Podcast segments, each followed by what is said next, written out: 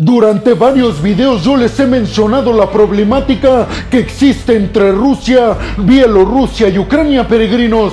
Específicamente hemos hablado ya en repetidas ocasiones sobre la preocupación que existe por parte de Ucrania, pero también por parte de los aliados occidentales en cuanto a que Bielorrusia podría estar entrando a apoyar a Rusia en contra de Ucrania. Pues precisamente, peregrinos, conforme a este tema, se acaba de dar una noticia demasiado importante en términos geopolíticos. ¿Qué me dirían ustedes, peregrinos, si yo les dijera que al parecer Ucrania le está planteando la posibilidad a Bielorrusia de que se lleve a cabo un acuerdo para el no enfrentamiento? ¿Y qué me dirían si parece ser que a Lukashenko le está pareciendo al menos de primera instancia una buena idea? Pues abróchense los cinturones peregrinos porque en el video del día de hoy precisamente vamos a arrancar con esta noticia que tiene que ver precisamente con que Volodymyr Zelensky, el presidente ucraniano, le lanzó una propuesta a Lukashenko, el presidente bielorruso,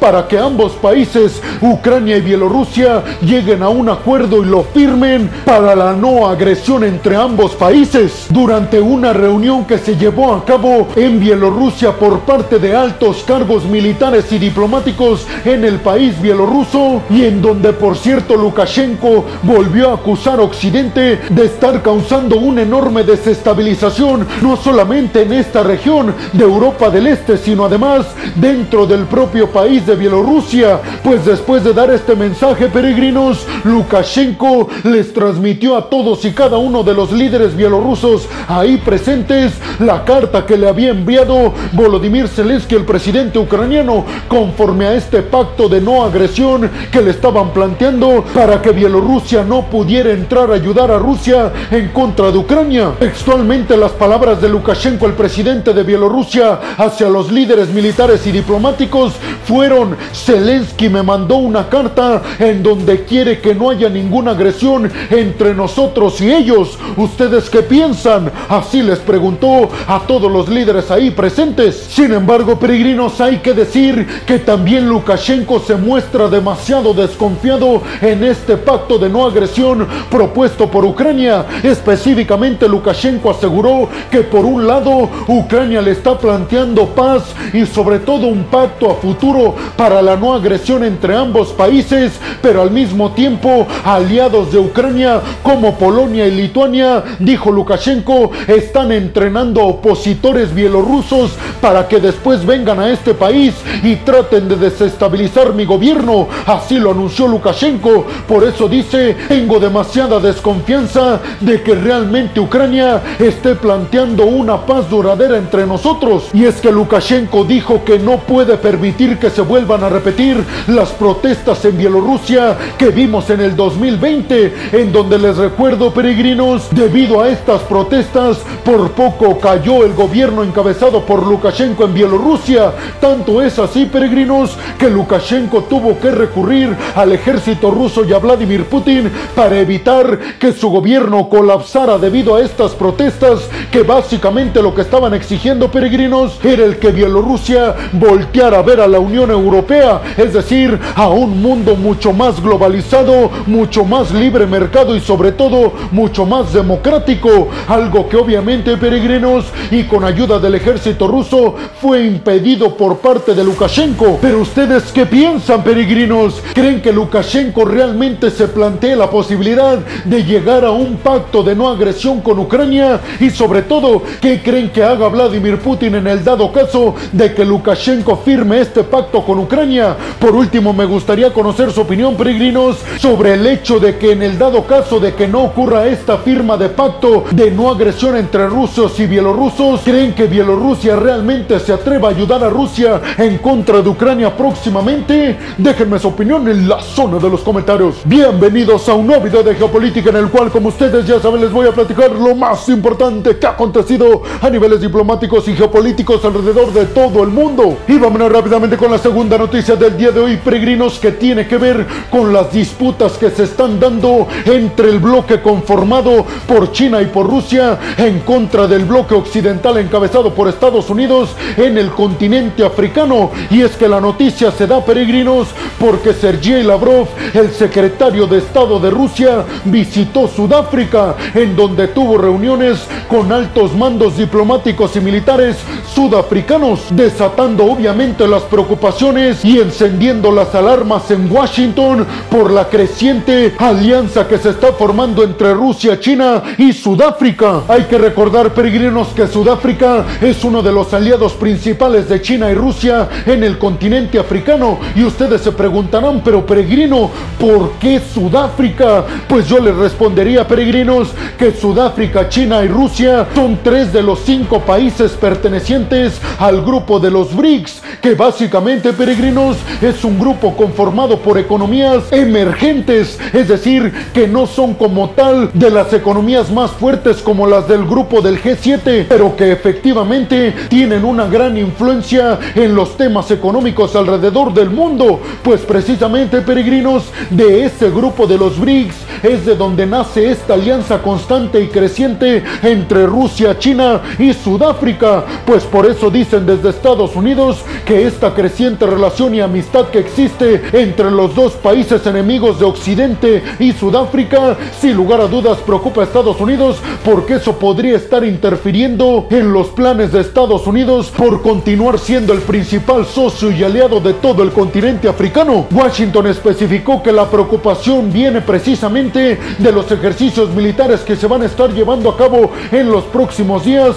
entre Rusia y Sudáfrica. Ejercicios militares peregrinos. Escucharon bien entre Rusia y Sudáfrica. Sin embargo, les recuerdo peregrinos que Sudáfrica ya se ha pronunciado al respecto de esta situación y de esta preocupación por parte de Estados Unidos en el continente africano, pero específicamente en Sudáfrica por sus relaciones militares crecientes y constantes con Rusia. Y las autoridades de Sudáfrica han dicho en repetidas ocasiones que estos ejercicios militares que se van a estar llevando a cabo próximamente ya estaban programados desde mucho antes que se diera la invasión de Rusia a Ucrania y Sudáfrica le dijo a Estados Unidos que ellos no piensan elegir entre un bando u otro, que ellos son amigos tanto de China como de Rusia como de Estados Unidos. Pero ustedes qué piensan, peregrinos? Déjenme su opinión en la zona de los comentarios.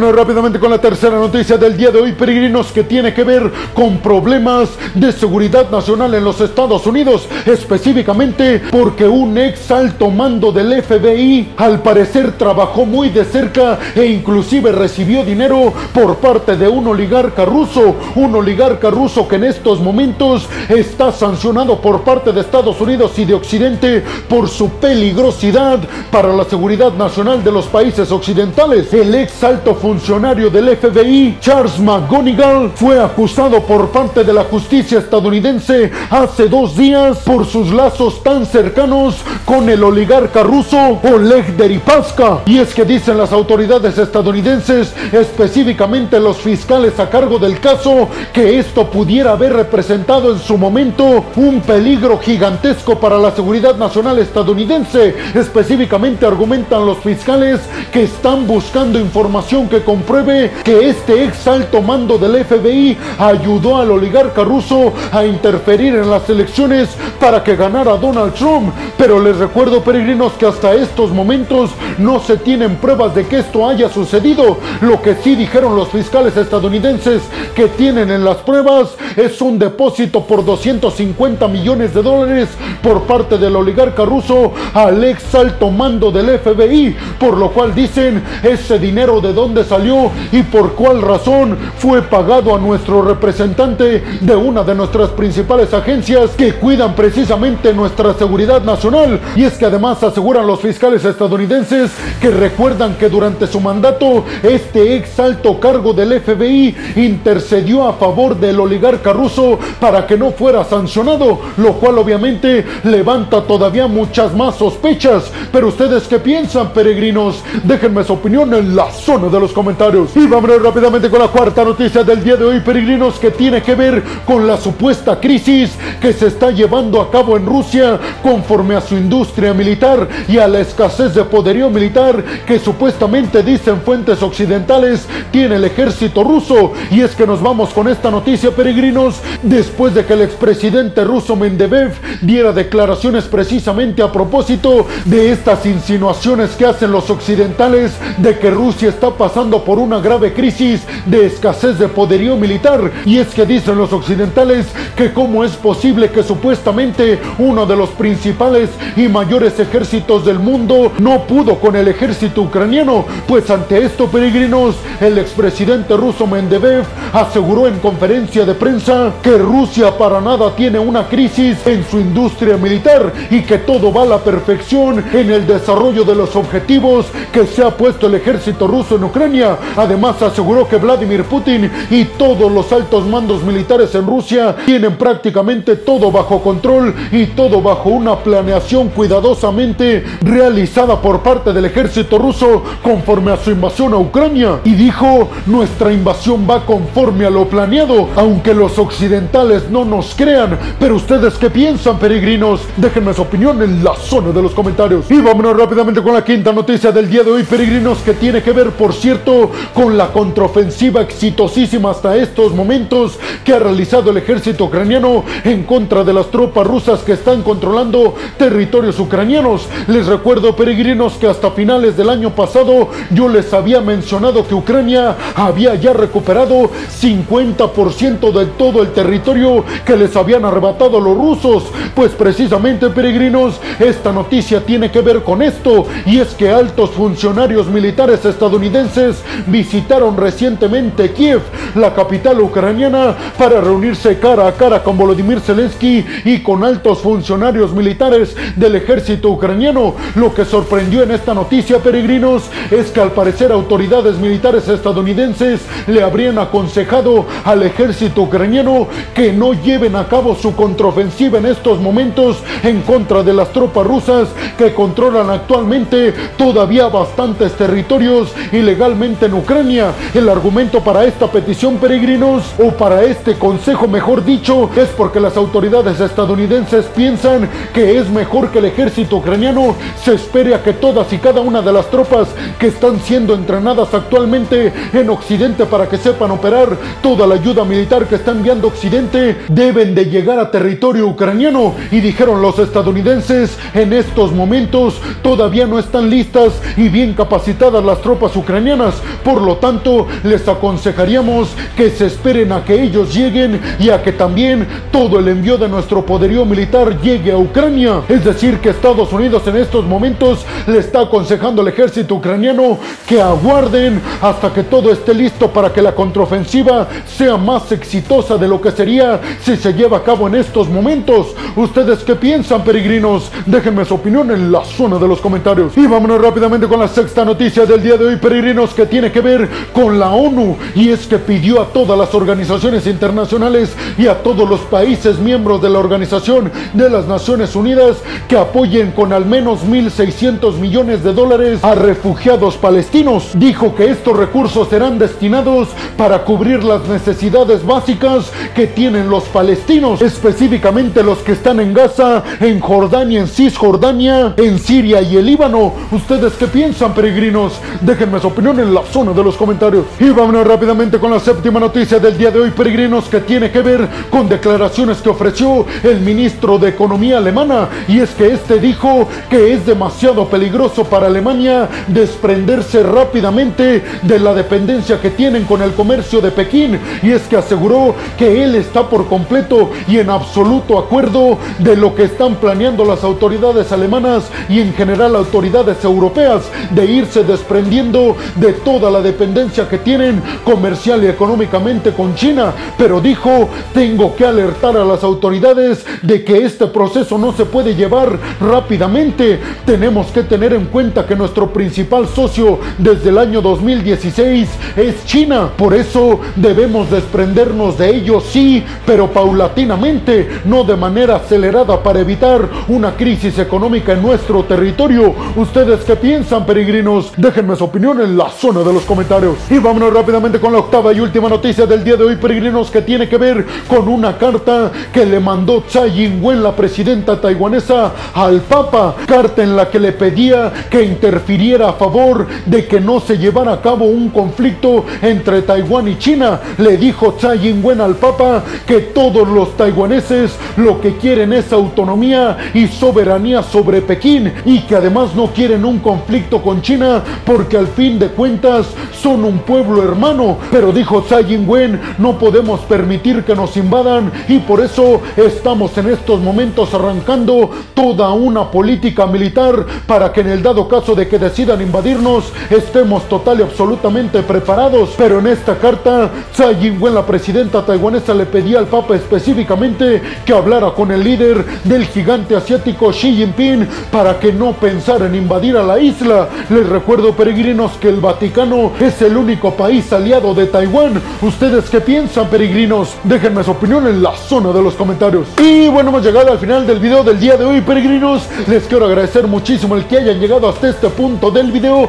Además, les quiero recordar que me ayudarían muchísimo a que siga creciendo este proyecto si comparten el video en todas y cada una de sus redes sociales, si me dejan su opinión en la zona de los comentarios y si además me regalan un like. También les recuerdo, peregrinos, que pueden escucharme en Spotify y pueden seguir al podcast. Además, les recuerdo que si están escuchando y viendo esto desde YouTube, no olviden compartir el video en todas y cada una de sus redes sociales, dejarme su opinión en la zona de los comentarios, dejarme su like y además no olviden suscribirse al canal para que les lleguen todas y cada una de las notificaciones cuando subo un video nuevo de geopolítica o de otras cuestiones a mi canal. Y como siempre lo hago, peregrinos, les quiero agradecer muchísimo el que hayan llegado hasta este punto del video, pero sobre todo el que me sigan apoyando cada vez que subo un video nuevo de geopolítica. Sin lugar a dudas, peregrinos, sin su apoyo prácticamente sería imposible que yo pudiera hacer lo que más me apasiona en el mundo, que es darles a ustedes el resumen geopolítico y diplomático alrededor del mundo.